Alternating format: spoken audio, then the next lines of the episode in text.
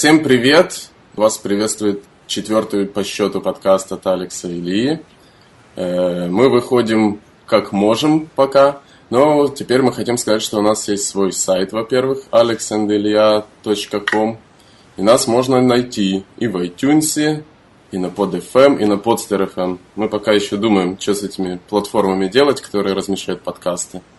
Но пока на них можно нас найти. Да, то есть если вы хотите стать знаменитыми, а, пожалуйста, можете даже написать, э, вот там есть на сайте а, mail, на который можно написать письма и э, как-то каким-то образом поучаствовать в наших подкастах. Ну, то, что вы станете знаменитыми, мы не гарантируем, но во всяком случае э, будет интересно с вами пообщаться, выслушать и, возможно, что-то полезное из этих разговоров для себя услышать наших слушателей. А сегодня у нас в гостях э, Ксения, э, о которой э, на самом деле я тоже немного знаю. Знаю только то, что это очень красивая девушка. Она родом из Крыма, насколько мне известно. И какое-то время она жила в Голландии, то есть в Нидерландах. Ксения, привет! Здравствуйте. Привет, привет. Привет еще раз. Рада слышать а, частично видеть. В двух, в двух словах, может, расскажи о себе, как, что, где, каким образом. Ну, э, значит, э, э, проживаю я в Крыму, родилась и выросла здесь, а, училась здесь, работала.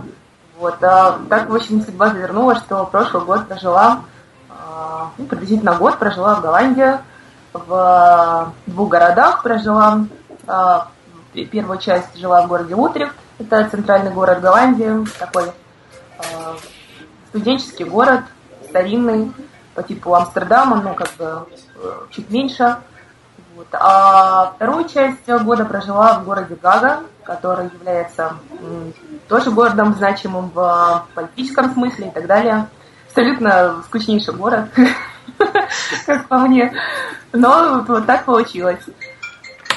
Вот. А, собственно, сама история, как я так э, очутилась там, uh довольно прозаичная. В общем, мне было 24 года, и все мне в жизни устраивало. И э, никуда я вообще ехать не, не хотела. И э, не было у меня, короче, таких мыслей. uh А, до этого, до 24 лет. И как бы у меня была хорошая работа в Симферополе, у нас довольно развит IT-бизнес, и а, я сама графический дизайнер, прекрасно мне работалась дома, но потом очень меня что-то переклинило, и э, так как по первому образованию, по высшему образованию я географ, то меня переклинило, что я хочу все-таки что-то увидеть, потому что дальше-то э, все будет еще скучнее, дом, семья, работа, дети, э, домашнее хозяйство и так далее. И, в общем, собственно, резко меня так переклинило, и я пошла в агентство, а, это было агентство Студекс. У вас реклама разрешена, да, по-моему? Конечно, конечно, да? и даже ага. очень приветствуется. То есть, э, возможно, да. кто-то, кто вот тоже, а, скажем так, отпраздновал 24-летний день рождения, сидит, и вот э, и у него внутри что-то уже, знаешь, возникает, что надо куда-то поехать. Ему будет полезно услышать, э, как называется эта организация, которая помогает в этом.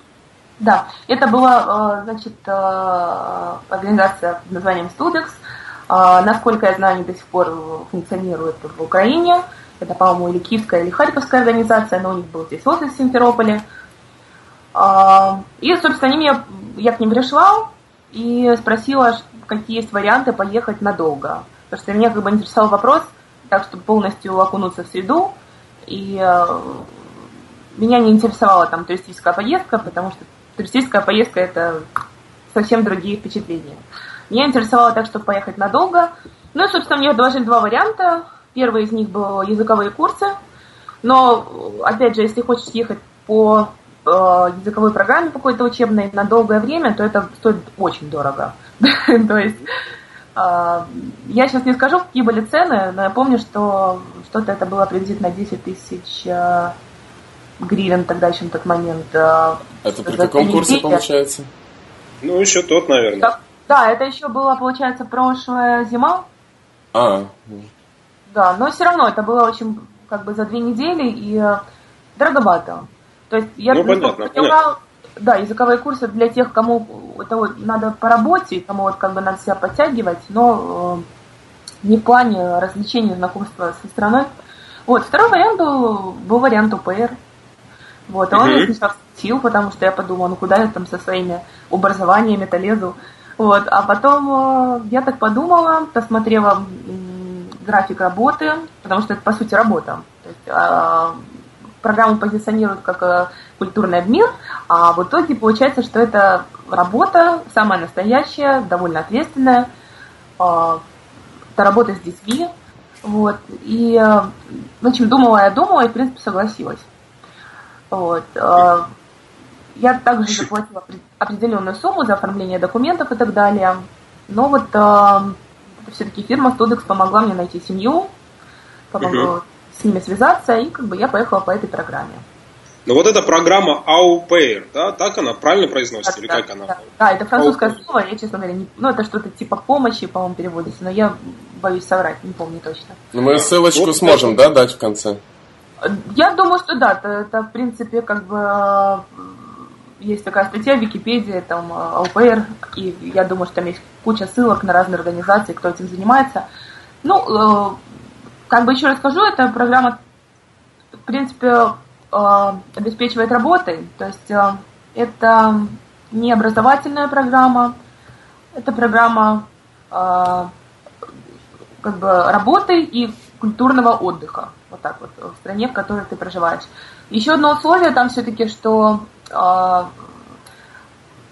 тебя берут на работу минимум на полгода, максимум на год. Но обычно все-таки это поездка на год. То есть я не видела ЛПР, которые ехали на полгода, я видела тех, кто ехал на год. И э, это, конечно, тоже дает свои э, нюансы, потому что все-таки год прожить уже в стране, это не на каникулы поехать и э, что-либо подобное. Вот. И, да, вот у меня знакомая, она ездила в Германию по да. такой же программе. Она жила целый год э, в семье и да. очень довольна тем, что эта программа дала ей возможность э, очень хорошо подтянуть немецкий, угу. попутешествовать по Германии, так еще и там что-то подзаработать. И очень, мне кажется, очень интересная такая программа, поэтому было бы интересно как-то детали угу узнать, но это, наверное, уже на сайте, да, для того, чтобы, ну, скажем так, там все ясно написано. Но вот было бы интересно услышать твои впечатления. Это получается, ты попала в семью в Голландии, да? Это, да, поэтому... да.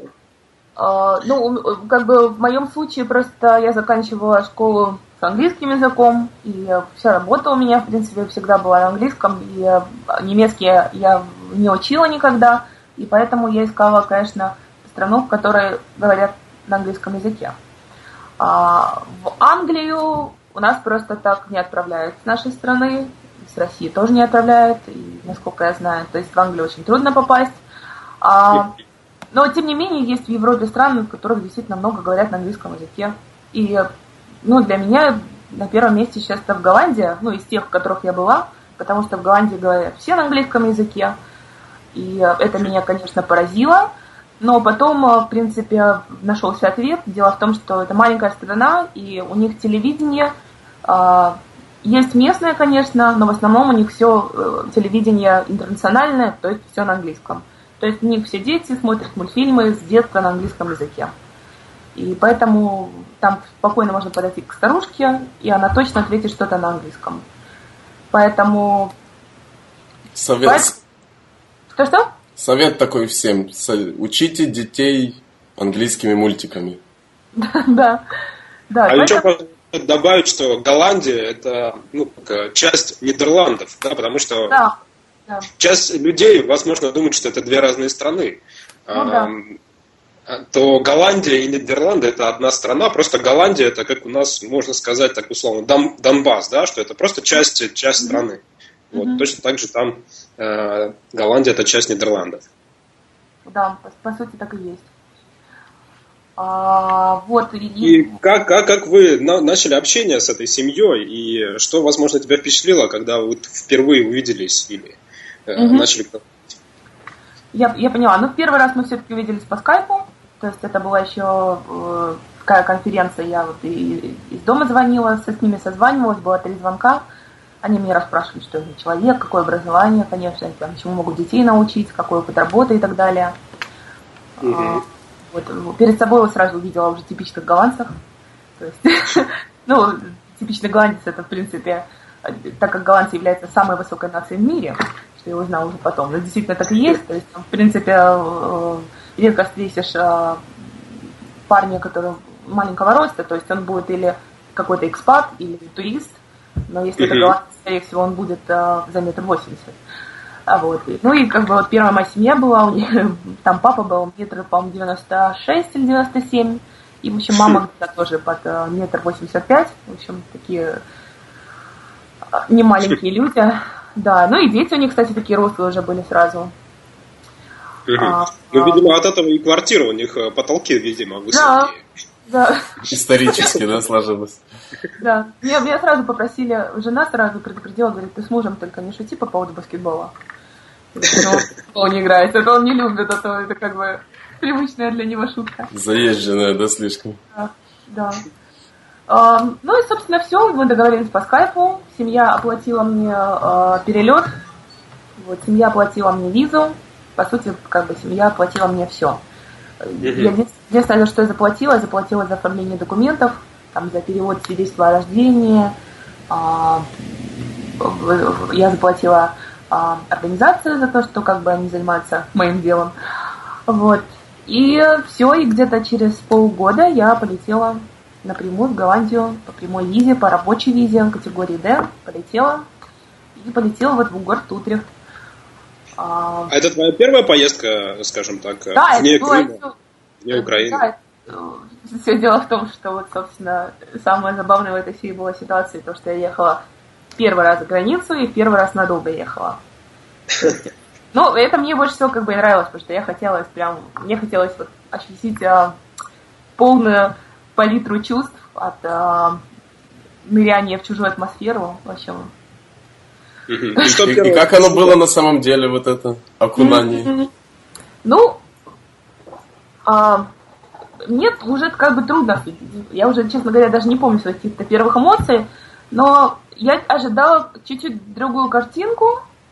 Вот, э, честно, как-то у меня было так. Потому что, ну, смотришь, когда открываешь Голландию, там у тебя одни поля и мельницы, ну, в принципе, там то же самое. Но, mm-hmm. Кроме всего этого, это Голландия, это страна, которая исполосана дорогами, э, там очень много видов транспорта. А? Теплицы. Я знаю, что очень много теплиц. Да, да. Они да, да. выращивают. Да, потом я уже когда как бы, в Германии была, в принципе, они действительно похожи в плане устройства. Это абсолютно плоская страна. Что-что?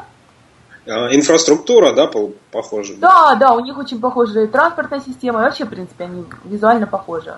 То есть, э, очень, Голландия вообще э, страна абсолютно такая у нее вот э, вместе совмещается и какая-то старина, которую там можно увидеть там в Амстердаме, в том же Утрехте, там в маленьких городах, в Арнеме, Наймахене. Вот. И в то же время это страна безумного хай-тека, то есть э, каких-то абсолютно сумасшедших культур. Вот. И это все расположено очень близко, и тем не менее, как бы это все составляет вместе Голландию. То есть они вот так очень держатся за свою историю, очень держатся за, за такой свой колорит, и в то же время они абсолютно э, чумачечи в плане дизайна. И, э, да. Э, да, то есть это все налажено. И, и интересно, конечно. А много и там есть наших, вот русскоязычных? Нет. Я не видела много русских. Вот нет, Может быть, они просто скрывались за английскими словами. Есть, да, я потом, я потом так и поняла честно. Я потом уже, когда познакомилась с э, украинцами и с русскими, я просто поняла, что наши люди почему-то пытаются все время это так за иностранца сойти. Косят под иностранцев, чтобы никто да. не догадался. Да, потому что я только приехала, я помню, что у меня первые два месяца, мне так хотелось как бы поговорить с нашими, а был только скайп с родителями. И я помню, что я там чуть ли в троллейбусе не подбегала, говорит, вы русские, вы по-русски говорите. А они на меня смотрели, как на сумасшедшую девочка, отстань. Мы тут на отдыхе. А мне прям так хотелось. А потом я уже поняла, потом я уже даже где-то слышала, что люди проходят, я вот так уже улыбалась. Вот, и... Ну, да, наши люди неохотно, в общем. А... а как они, как они, что они знают, э, так скажем, о Крыме, о России, о Украине?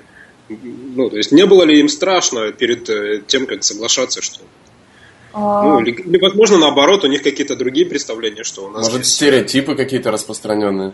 Я поняла. А, просто так получилось, что когда я документы делала, вообще еще было все спокойно.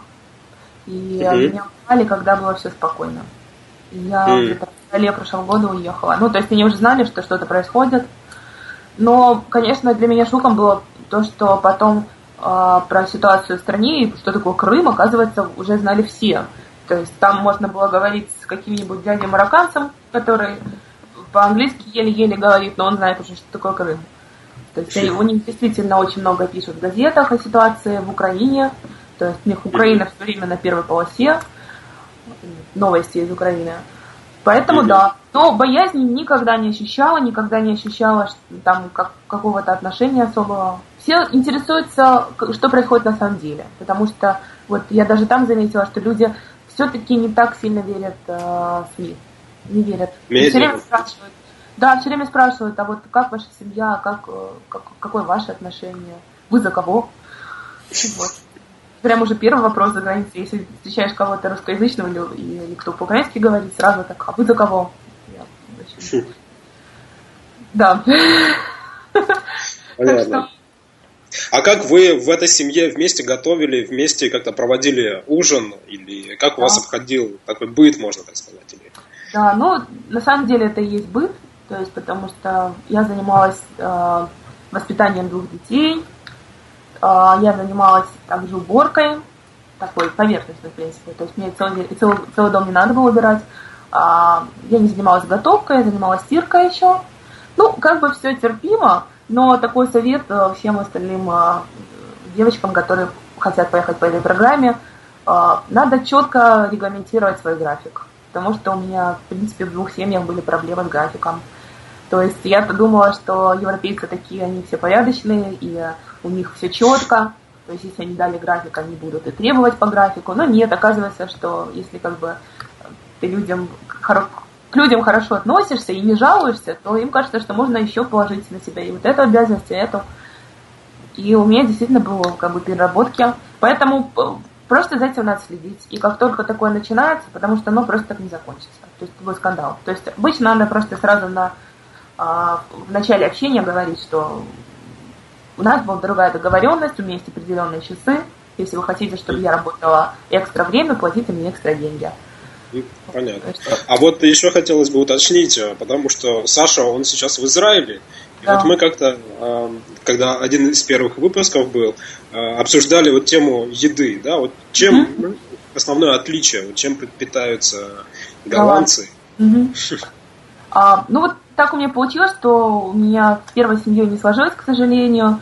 А, там а, ситуация была следующая, там мать уволили с работы по какой-либо причине, я не знаю, мне так ничего не сказали, но они снимали четырехэтажный дом. И этот четырехэтажный дом вместе со всей семьей и со мной ОПР, в общем, лег на плечи отцу. И, в общем, они, собственно, как бы довольно практично все решили. Они сказали, что прости, Ксюша, мы больше не можем иметь ЛПР, потому что теперь у нас, в принципе, жена без работы, она будет сидеть с детьми. Mm-hmm. Вот. Ну, в этом случае мне опять же помогла, помогло мое агентство. Спасибо им большое. Они мне за две недели нашли новую семью. И я переехала в новую семью.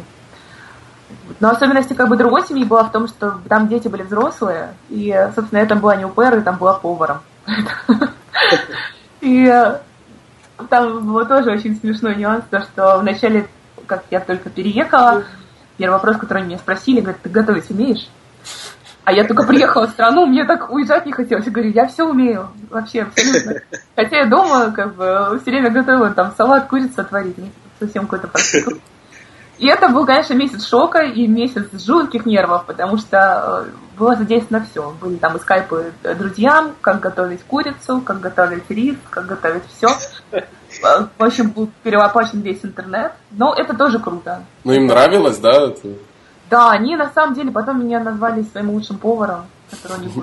Ну, потому что ну, действительно, когда ты, наверное, когда ты все умеешь, ты более расслаблен, а я была настолько как бы все время в шоковом состоянии, мне все время казалось, надо лучше, лучше, лучше. И а, потом меня как бы это еще, а, меня это так все заинтересовало, они мне просто давали еще э, экстра деньги на то, чтобы я продукты докупала. И я потом уже начала готовить там а, кухню Суринама, кухню, тайскую кухню, а, мексиканскую кухню. Вот, там как бы благо все продукты есть. А, ну вот, кстати говоря, о кухне, то есть, по сути, голландская кухня, она очень похожа на немецкую. То есть это также сосиски, это также много картофеля. А, традиционное блюдо у них голландское это стампот. Это я была тоже немного в шоке, когда его первый раз увидела, потому что, по сути, это а, пюре картофельное, которое смешивается или с овощами, или смешивается с квашеной капустой. Это все есть с сосисками или с мясом, с типа митболс. И к этому подается а, яблочный джем. То есть вот картошка с квашеной капустой, с яблочным джемом и с мясом. Да, высокая, высокая кухня. Да, то есть вот такая у них кухня. Поэтому они очень любят... А еще я знаю, они едят э, такие, как э, селедку, у них идет как да. Э, фастфуд. Да, селедка шикарная. Селедка очень и сладкая, и кисленькая, и все прекрасная рыба. Сладкая селедка? Ну, ну да, они как-то ее так немного она сладковатая. Может, они, они может, так лук маринуют, я не знаю. Но у них продается, насколько я знаю, как вот у нас хот-доги иногда бывают, да, где-то да. возле каких-то людных мест. Да, да, вот да. у них также селедку продают с да, луком. Да, действительно. И с а, огурцом малосольным. Вот. Ну, действительно, это как фастфуд. Ну, кстати, вот э, еще чему была поражена, в Голландии очень много фастфуда. Очень много. И люди едят э, жареную картошку везде с майонезом, с очень много майонезом. И тем не менее, но у них генетика хорошая, действительно все худые. С майонезом? И с кетчупом? С майонезом? Да, да. Вспоминается эта фраза из э, «Криминальное чтиво», да, там, где этот говорит, что «Представляешь, они едят картошку фри с майонезом», там что-то в таком духе. Ага. Когда они едут в машине, вот э, этот, э, ну, вот, не помню да. имена их, но, в общем, в «Криминальном чтиве» там, по-моему, есть фраза такая. Да, ну, а это... вот вареники, вареники и борщ, это для них уже знакомые слова? Нет.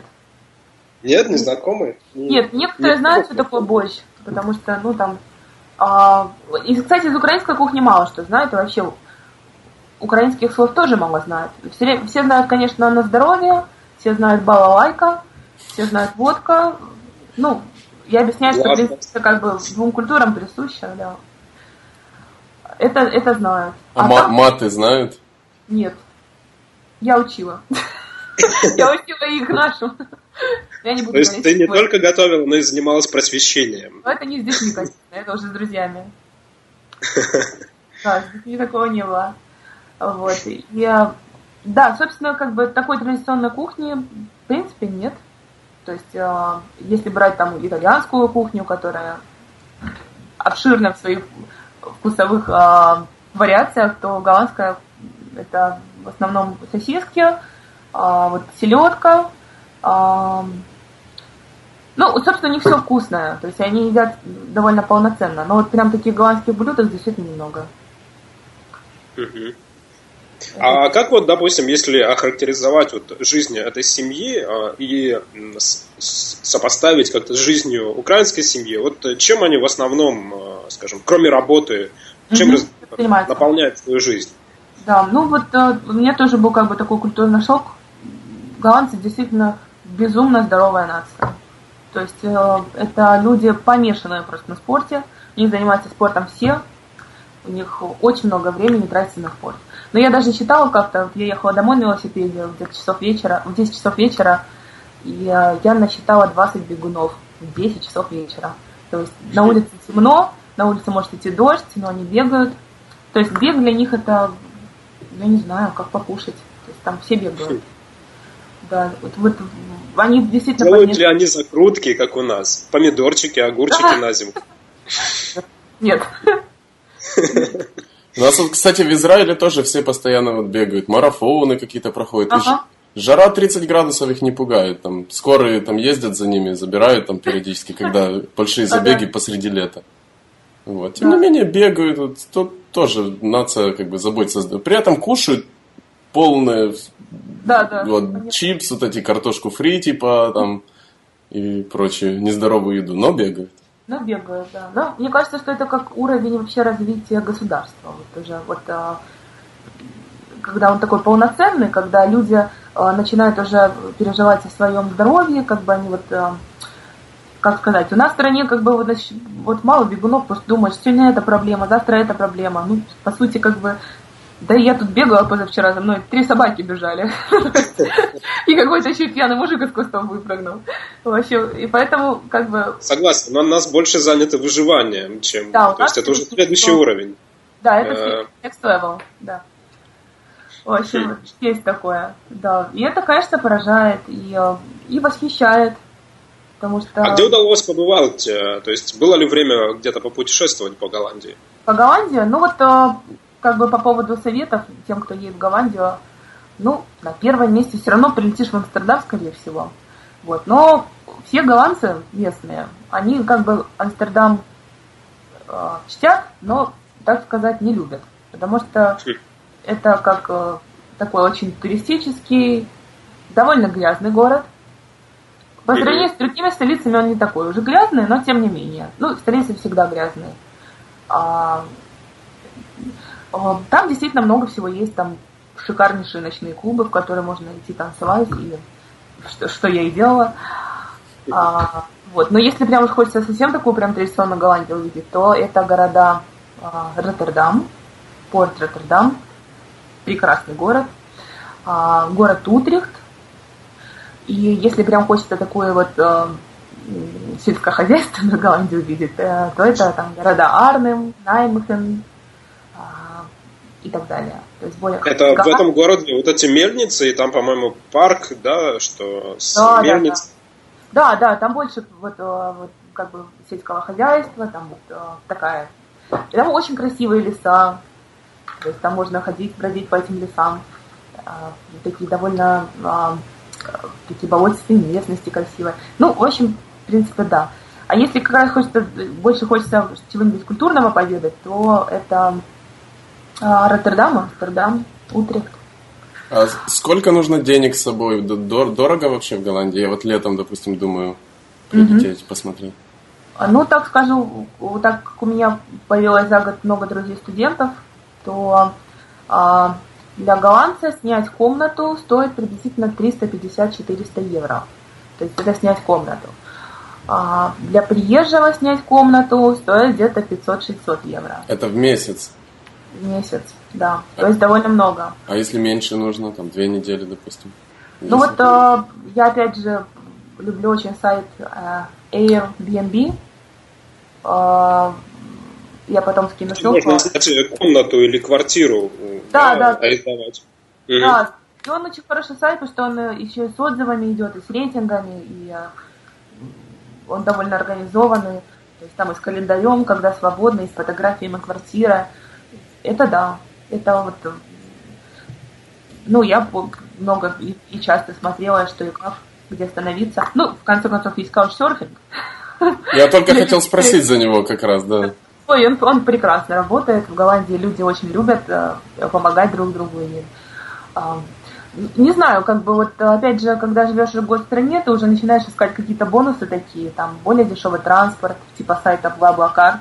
То есть, если надо куда-то поехать, вот э, поиск попуток, э, там каучсерфинг, э, какие-то другие сервисы. Ну и как-то ты уже начинаешь вот ориентироваться, потому что когда все-таки прилетаешь только, то ты всегда попадаешь на деньги, потому что ты не знаешь, как там пользоваться транспортом, там тебе здесь оштрафовали, тут оштрафовали, тут тебе фонарик не включен на велосипеде. И, в общем, попадаешь на деньги. Это, это нормально. Вот. А, а вот ты говоришь, оштрафовали. Правильно я понимаю, что у тебя были случаи, что там за фонарики да. мог оштрафовать? Да, у меня был случай, а, когда я ехала в дождь без переднего фонаря, и меня остановили полицейские. Но они сначала... А, я была очень расстроена, у меня там были неприятности, скажем так. И я сначала жалобными глазами на них посмотрела, говорю, вы знаете, это вот только что, только что свалился с велосипеда, разбился, я не виновата. И они сказали, ну ладно, девушка, только пешком домой идите. Ну, я завернула в соседний угол, села на велосипед и поехала. И тут они мне сигналят, то есть они, по сути, объехали так же улицу, как и я, остановили и говорят, ну все, штраф. И штраф за то, что нет фонарика, 50 евро. И если этот штраф не погашаешь в период трех недель, то он становится 75 евро. И если его потом не погашаешь, то повестка суд, и он там 125 евро. И с объяснениями, почему не платишь штраф. Но это все равно довольно дорого, да, получается? Конечно. Это, конечно, дорого, если считать, что литр молока стоит приблизительно евро 25, то, конечно, это дорого. Евро поэтому... 25, да, литр? Да, да, у них действительно недорого, э, как, как по мне, у них не самые дорогие продукты. У них действительно довольно дешевая молочка.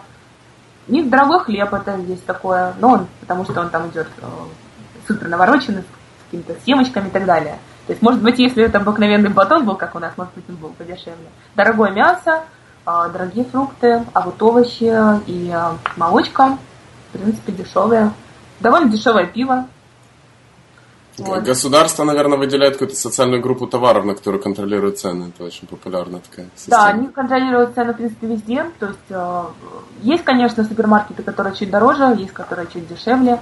Но, тем не менее, у них, допустим, еще есть э, как бюджетные линии товаров. Это, например, они называют их basic, то есть э, э, какой-нибудь это будет тоже мясо, но оно будет не в такой красивой упаковке. Вот и все. И оно будет не а на витрине перед глазами оно будет чуть пониже лежать. И оно будет действительно там дешевле на 50-60 центов. Когда каждый день готовишь, это деньги. И... Но это дороже, э, ты хочешь сказать, э, если сравнивать с украинскими ценами, или да. же, а, а если говорить о соотношении стоимости к доходам а, голландца, то оно, ну, соотношение так, ну, дороже или дешевле? Mm-hmm. Что я имею в виду? Условно говоря, если у нас человек получает там определенную зарплату, да, то да. вот стоимость вот этого там хлеба или продуктов это такую долю занимает. А на голландские доходы это, возможно, намного меньше будет. Да, это у них действительно меньше. То есть у них, в принципе, если ты покупаешь в супермаркете еду, это не, ну, вполне достижимо. И у них очень много дешевых продуктов. Mm-hmm. То есть э, даже с двумя евро, вот мне, мы там с подружкой умудрялись просто накрыть себе такой стол на 2 евро. Ну, я говорю, конечно, не там, действительно не о фруктах и о мясе, хотя иногда и на фрукты дешевые попадаешь. То есть э, дорого, действительно, самое дорогое это э, съем жилья, это транспорт и, э, ну, допустим, сходить в ресторан тоже дорого. Хотя тоже как бы ресторан ресторан рознь. Но самое дорогое, наверное, все-таки транспорт и э, налоги, которые идут на здравоохранение, и съем жилья. Вот это самое дорогое. То есть все остальное вполне доступно. Ты сказала пиво дешевое. Сколько пиво стоит? Пиво стоит до 1 евро. М, можно? Это пить? дешево. Но для Украины это кажется очень-очень дорого, да? да? Ну, как сказать, честно ага. говоря, вот... Э, ну, я... как сказать, да. Да, я по на прошлой неделе, и, конечно, да, в последнее время цены, ну, за цены очень сложно говорить, потому что каждую неделю какие-то новости. И, как правило, эти новости влияют на увеличение цен. Э, вот. И если говорить о соотношении заработков и стоимости продуктов, то в последнее время доходы людей не особо увеличились, да, а да. у некоторых даже, возможно, уменьшились, а цены на продукты увеличились. Вот. Ну, да. здесь идет влияние то, что курс, курс валюты и то, что много там, возможно, тоже импорта, то, ну, в общем, да. Но мы сейчас говорим о Голландии, и поэтому а, вот если сравнивать, а чем живет молодежь, а, удалось ли познакомиться, скажем так, с местной молодежью, как вот они э, смотрят на жизнь и чем ее наполняют? А, ну да, у меня вообще, честно говоря, было э, очень приятное впечатление от э, первых знакомств своих с моими ровесниками, потому что все-таки я крымчанка, и я каждый год езжу на джаз-фестиваль, я вообще большой любитель джаза, и рок-н-ролла, и рока, и я любитель хорошей музыки. И когда я туда приехала, оказалось, что там очень много хороших музыкантов. И, наверное, поэтому я действительно полюбила эту страну. Не из-за комфорта, не из-за вкусной еды. Я полюбила, потому что там действительно очень много хорошей, качественной музыки, прекрасные музыканты, и там очень много джаза. Вот. И э, я даже посетила North Jazz Festival, что как бы тоже было моей мечтой. И, в общем, посмотрела на Грегори Бортера вживую, даже на Фарла Вильямса посмотрела. В общем, а, встретила там Джамалу, да, пообщалась с ним. Мы вышли вдвоем заплаканные после концерта Грегори Портера. В общем, это было очень приятно. А, да, и а, молодежь вся увлеченная. Я не скажу, что у них нет ленивой молодежи. У них действительно все э, довольно собранные, все воспитываются а, довольно, ну не в суровой такой атмосфере, но у них вот, они очень рациональные, они очень пунктуальные люди, и у них дети как бы тоже растут, допустим, невозможно представить, что такой ребенок не пошел в школу, что он решил прогулять. То, что для нас, в принципе, нормально, то есть то, что в детстве, а, да, вся изобретательность всего на то, на то, чтобы как прогулять школу, то для них это абсолютно непонятно. То есть а, сопливый ребенок с температурой все равно пойдет в школу. То есть есть такое. Нас, по-моему, школы а... только учили, как не ходить. Да, да, да. Я, я была тоже так поражена, там, ничего себе, какие порядочные. Ну ладно. А, а... Поэтому действительно молодежь вся увлеченная, у всех какие-то интересы, а, все где-то учатся. В университеты действительно поступают позже, чем в Украине. Поступают где-то приблизительно в 20, потому что действительно каждый э, мой там друг товарищ, он, у него тоже был такой буферный период, когда он определялся, чем он хочет заниматься. И мало кто пошел учиться в университет после школы. И это тоже как бы дало мне э, почву задуматься, потому что, скорее всего, так и правильно. То есть э, определиться и люди спокойно учатся там до 30 лет, и это мне тоже очень симпатично. В зрелом возрасте, да, добывать уже? В зрелом возрасте, да. И вот у меня много друзей было из консерватории там, музыкантов, и они рассказывают, что у них там в 34 приходили учиться. То есть вот так вот. И, ну, я считаю, что это здорово, что вот, а, есть как бы такая тенденция в стране, что люди не... в нашей стране все больше как в таком течении, что школа, университет, э, женитьба. То есть, да, все, по, все по плану, все да, за тебя план, сделали. Да. И уж как бы выкручивайся как хочешь. А там все, как по мне кажется, более здорово, здорово, потому что человек определяется, кто он есть в жизни, чем он хочет заниматься. И женятся они действительно лет 30. И э, у меня даже друзья были, они все время шутили, что там у девушек а, бешенство наступает, если у наших девушек наступает 23-24, когда все надо замуж, там он наступает 331. И они говорят, вот, бешеная пошла, потому что она еще не замужем. Говорит, 31, но уже в разводе. Она говорит, не-не-не, ты что? Она вот только собирается. Ну ладно, хорошо. А вот вот эта пара, э, ну, семья, в которой ты жила, то они тоже там после 30 женились, у них э, ну, в на, по, нашей, по нашей категории можно сказать, что после 30 это уже как поздний ребенок. А по их, да, получается, это как раз нормально. Как раз нормально, там, после 30 родить ребенка. Да, у них, я, честно говоря, даже скажу, что у них первый ребенок был в 38, а второй был в 42. 38. 38 да. у нас уже, знаешь, там переживают, как же это будет, там пенсия скоро. А еще надо ребенка там в университет отдавать. Да, и у меня в первой семье даже ситуация, у них тоже очень поздние дети. И э, хм. тоже там было что-то, второй ребенок тоже у них где-то уже был за 40, а первый, по-моему, 3-4 или что-то такое. Я недавно... Ну, Да-да. Да, я, я, я ничего не говорю. Я недавно читал статистику про Тель-Авив. Он считается, насколько я знаю, очень молодым городом, там 30 с чем-то там, лет средний возраст. И там как раз браки э, заключаются в очень позднем возрасте в этом городе. То есть вот то, что вы говорите 38, это там скорее нормальность, чем отклонение. Вот. Так что в продолжающейся рубрике советы нашим слушателям не спешите. Когда созреете, поступайте в университеты, когда захотите, женитесь, выходите замуж. Не надо спешить. Да, это очень трудно э, как бы объяснить нашим девушкам. У нас, по-моему, парни и так не торопятся, а вот девушкам это трудно объяснить. И э, я считаю, что вот как бы польза таких вот путешествий за границу и, и некий период проживания там, он тем и а, тем и хорош, что ты начинаешь как бы немного сомневаться в стереотипах, навязанных тебе с детства. И ты начинаешь задумываться, а, действительно ли верно так.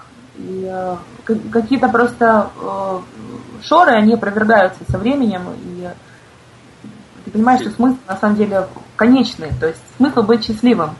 И, э, к сожалению, стереотипы, а в нашей стране действительно очень, очень сильные и суровые. Очень сильные, и они частично наследственны. А, то есть да. они передают из поколения в поколение. Дев, девушкам и... вообще тяжелее, у них есть мамы. Да. Ну, которые... Ну, так у парней тоже есть мамы, но... Но это чуть другое. Да. Да. Ну, мать всегда жених, поэтому... А девушка, Господи, она же там уже... А живут ли, живут ли, вот скажем так, родители, получается, потом вместе с детьми? Или они там до 15 или там вот до 18 лет воспитали, а дальше ты уже должен быть более самостоятельным? Или как у них вот, вот, вот это организовано? Ну, у них действительно родители помогают детям с учебой, то есть они платят обычно за детей, и они помогают родителям снять жилье. Потому что, опять же, такая тенденция, что родители больше любят все-таки жить за, за городом. И mm а все города, они более... Там в основном весь центр населяет молодежь. То есть э, и снимают жилье молодежь. Э, но дети, тем не менее, как бы могут проживать спокойно с родителями, умеют знакомые даже, которые до сих пор живут с родителями. Но они как бы периодически съедают на квартиру, не возвращаются к родителям. Но традиции у них нет такого, как в нашей традиции, что семья должна поделиться квартирой с молодым поколением. Нет. То есть, э, в принципе, все берут ипотеки, и все сами зарабатывают на жилье. Вбивают себе путь. А да. меня еще напрашивается, мы по формату времени еще у нас может чуть-чуть есть угу. время. Говорим про молодежь, про Голландию. Э, что с вседозволенностью? марихуана, проституция. Да. Как молодежь к этому относится и как вообще это там происходит? А, так. а, это действительно... То есть нас, нас, э, Ксения, чтобы ты правильно поняла вопрос, где в Голландии можно купить марихуану и где можно познакомиться с очаровательными девушками в Голландии? Везде. Ну, действительно, оно все, как бы, оно все действительно доступно оно все легализовано, но в то же время оно все довольно упорядочено. То есть, если ты хочешь купить марихуану, ты идешь в кофешоп, ты предъявляешь паспорт и э, спокойно покупаешь себе. Но есть такая э, оговоренность, что курить на улице нельзя. То есть за это можно тоже получить штраф. А, то есть ты можешь курить или в баре специальном, или можешь курить дома. Пожалуйста. Вот. А вот а, по поводу а, девушек а, на одну ночь, там как бы специальные районы есть такие, которые называются улицы красных фонарей, потому что там обычно красные фонари, но на самом деле там очень редко встретишь голландца. Там встретишь очень много туристов, очень много а, восточных ребят, марокканцев встретишь, кого угодно, но как бы голландцы там очень редко туда заходят, то есть... А, ну, а купить ну, можно с иностранным паспортом тоже? В смысле, с да. паспортом другой страны? Да. Однажды читал в газетах, что запрещают для туристов почему-то там каким-то образом. Ну, я, честно говоря, в этом вопросе не слишком э, профессионально. Вот. У меня был свой паспорт голландский категории D, но я очень долго туда не заходила, потому что я, честно говоря, мне просто неинтересно вот так вот. И, э, ну, потом я все-таки зашла, потому что там, в принципе, в баре можно еще и пиво попить, и меня затащил мой товарищ. Потому что мне уже, я уже была там месяца в 7, я все никак не, не заходила туда, и уже в один вечер мы решили, а, пойдем, посмотрим, как оно там. Ну, надо же хоть что-то рассказывать потом, когда все будут спрашивать, да? Да, мне там есть что рассказать. Да, но а, тем не менее, да, сидят люди, курят, самые разные. Да, вот меня как-то тоже э, занесло в Амстердам, но случайно, можно так сказать. Там просто такая пересадка была в Амстердаме. И mm-hmm. меня очень удивило то, что идешь по улице, и вполне приличные такие мужчины в пиджачках а, покуривают такие самокрутки и mm-hmm. ведут разную такую, можно сказать, приличную беседу. То есть а, это очень так тоже впечатлило, потому что то, что оно разрешено, ну, но очень так рационально, да, то, что там в определенном месте, по определенным правилам, то, возможно, оно как бы и есть такое, что вот, ну, вот так люди иногда любят проводить время, то зачем им запрещать? И потом сажать, да, этих людей, так как у нас делают, во всяком случае. А, да, что-то что-то в этом есть, наверное. Да, но я не могу сказать, что это как-то повлияло отрицательно на менталитет людей. То есть а, нет у них такого чувства, что у них вот нет границы, они абсолютно обезбашенные, обдолбашенные. Нет. То есть это очень серьезные люди с очень серьезным подходом к жизни. Просто вот у них такой тоже level уже развития, level организации страны, что на них это не влияет отрицательно. И для них это уже не является... У меня, честно, у меня из всех моих друзей, приятелей курил только один человек. Хм. И это было очень забавно. И у меня, честно говоря, из всех моих друзей и приятелей только а, слушай, нет, я практически вообще, по-моему, не было курящих друзей там. Даже курящих. То есть, а, так люди пьют пиво и все окей. Но нету такого вот прям, эх, пойдем, проведем. Ну, каждому свое, да, видимо, каждый по-своему любит. Да. Ну, я уверена, что такие есть. Просто у меня как бы были в основном музыканты и спортсмены, друзья, поэтому, хотя тоже такой музыканты особенно. Но, тем не менее, у меня все приличные музыканты были друзья. Ничего не могу сказать. В Украине могу сказать за музыкантов и спортсменов, что они ведут себя немножко, наверное, по-другому. Во всяком случае, я знаю многих музыкантов и спортсменов, которые голландцам еще браться и браться к ним. Да, да, потому... Вот, кстати, по поводу спортсменов тоже. У них, э, если наши спортсмены это завод химик, химик все-таки это там протеин, бацат, кислоты, все подряд, то там такого вообще нет. То есть, э, ну, ты можешь иногда увидеть, что там кто-то протеиновый коктейль пьет, ну так, чтобы там какие-то генеры кто-то покупал. То есть, э, э, нет у них такого. Они говорят, ты что? Это же не полезно. Ой-ой-ой, простите. А, а вот еще хотел уточнить, а Голландия или там Нидерланды, у них там есть король, да, получается? Да. То есть, да. Это страна с королем. То есть да. э, и как у них отношение ко всей вот этой вот организации, как там они этого короля э, чтят, как, например, там Великобритания королеву, или какие у них связаны вот с королем взаимоотношения, можно так сказать? Ну, у них вообще очень теплое чувство к королевской семье, ко всей. И, э, конечно, все знают э, и полную биографию всех членов семьи. И у них есть много праздников, там день рождения короля, день рождения королевы, потом определенные дни, вот есть там King's Day, это королевский день, который празднуется два дня, и это безумный праздник, когда вся страна одевается в оранжевый цвет, и э, два дня все люди э, танцуют, пьют, э, поют, все что угодно делают, это абсолютно выходной для всех, и э, очень тепло относятся. И это довольно, кстати, милая традиция, очень такая приятная, то, что вот есть у них такие вот свои герои. Очень много изображений, очень много в журналах про них пишут. Ну, такие там поп-звезды свои. А есть ли какие-то, вот удалось ли побывать на какой-то там, допустим, ярмарке или какой-то особенный праздник есть у голландцев, который вот они, ну, особенно тебя впечатлил? Ну, например, у них э, Новый год, э, Синтеркласс, то есть э, у них есть праздник, который идет перед Новым годом. Вот. И главный герой этого праздника Зварты Пит, Черный Пит. Парень, в общем, мальчишки мажутся гуталином, одевают э, костюмы испанских э, пажей или королей, честно, даже уже не знаю. Э, и вот такой особенный, едят конфеты, все празднуют. Э, ну, такой особенный праздник у них есть такой из традиционных. Второй это все-таки э, День короля. А, День королевы, Day. Слушайте, я вот Да, это тоже все празднуют. А, ну, опять же, проходит очень много всяких там и пивных фестивалей, и музыкальных фестивалей, и а, они уже тоже традиционные. И даже Норджес фестивал уже тоже традиционный, голландский, потому что он уже лет 20 проходит, и это тоже уже считает голландская традиция э, джазовый фестиваль. Mm. Будем, да, ну... будем двигаться к завершению, да? Может, скажи, просто, ну, как бы все не уместим, можно говорить много, да, и конкретно какую-то тему обсуждать целый-целый выпуск. И, может, есть что-то интересное, что ты хочешь сказать, какие-то свои, может, видения, наблюдения, что-либо? Возможно, что мы не успели спросить. Да, но ты вот себе в голове думал, о, надо вот это вот рассказать о Голландии. Или да, голландцах. А, ну, на самом деле, я просто слушала предыдущий подкаст девушки из Польши, и она говорила об учебе, и у меня как бы тоже была такая тема по поводу учебы, потому что я все-таки в какой-то момент решила, что я хочу поступать и хочу учиться, потому что все-таки Голландия это страна дизайна абсолютно, то есть э, и э, хотя бы находиться в помещениях э, учебных, ты уже просто пропитываешься полностью всей атмосферой дизайна, у них действительно все это на высочайшем уровне.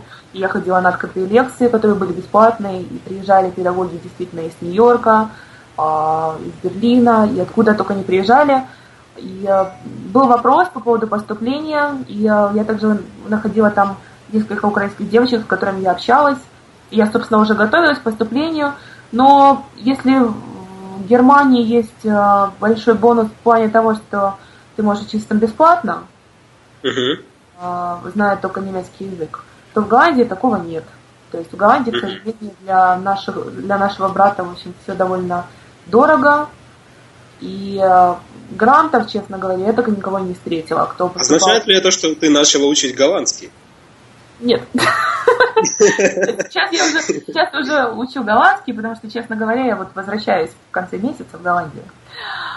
Вот, да, даже так. Да, ну у меня уже там свои засыпки а, непроизвольные получились. Но я возвращаюсь. Да, но было, было как бы большое, большое желание учиться, но закончилось оно тем, что мне сказали, что в июле надо заплатить 9600 евро.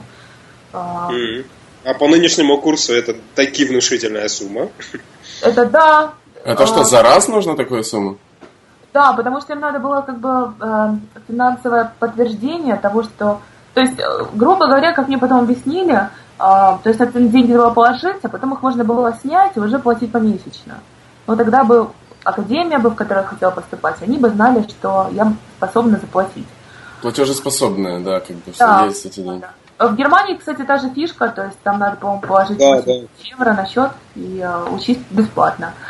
В Голландии то же самое, но тем не менее обучение в год стоит uh, 9600. Uh, или там от 8, от 8 до 9 тысяч, я, честно говоря, уже не помню, просто это я говорю сейчас с учетом визы и так далее. Ну, то есть довольно дорого. Но, но оно того стоит, это сто процентов. И сейчас я, собственно, вот э, опять начала усиленно работать. И, в общем, я не теряю все надежды, что, может быть, хотя бы в магистратуру получится поступить, поучиться там два года. Ну вот на примере Голландии можно сделать такой вывод, что э, стоит быть более открытым. И то есть э, запреты, если они и должны быть, то какие-то более рациональные запреты. А то, что не стоит за этим бегать и там запрещать, то это можно и разрешить. Человек сам может решить себе, надо это ему или нет. Вот э, мне кажется, вот для Украины, России, там, Крыма очень-очень э, это полезно. И очень здорово то, что ты нашла время рассказать вот нам сегодня это. И надеюсь, что и слушателям тоже будет интересно и полезно это услышать. Надеюсь. Я тоже надеюсь, что я была полезной. Что могу сказать? Всем могу, всем могу только посоветовать а, действительно путешествовать и быть в нетипичных местах, стараться все-таки а, ввязываться в эту жизнь побольше и а, пытаться себя применить. И хочу посоветовать, что все-таки всегда надо учиться и всему. То есть все пригодится. И это тоже на своем опыте могу сказать, то, что все-таки нельзя останавливаться никогда. Если чего-то хочешь в жизни увидеть, если хочешь чего-то добиться, всегда надо быть готовым и, и стараться. И, да. И, и обязательно готов. получится. И тогда обязательно получится. Когда-нибудь обязательно получится. Да. да. Ну что, спасибо ну, большое, что нашла эти пару, почти пару минуток чтобы пообщаться, пообщаться с нами. Мы напомним, что у нас есть сайт alexandelia.com. Э, на этом сайте вы можете, э, все, кто слушает это, Э, можете оставить комментарии, задать вопросы, найти наши контакты, прошлые выпуски. Ну и как бы всю последующую информацию мы будем развивать и добавлять на нашем сайте. Да, да, да. И, и, конечно же, а, с радостью будем читать ваши комментарии и, возможно, рекомендации, что интересует, или, возможно, рекомендации тех ваших знакомых, которые сейчас где-то за границей живут, учатся или там работают, и которые хотели, хотели бы поделиться своими впечатлениями, своим опытом для других. Да? Ну все, тогда всем пока, спасибо. Всего хорошего. Чао. Пока-пока. Пока-пока.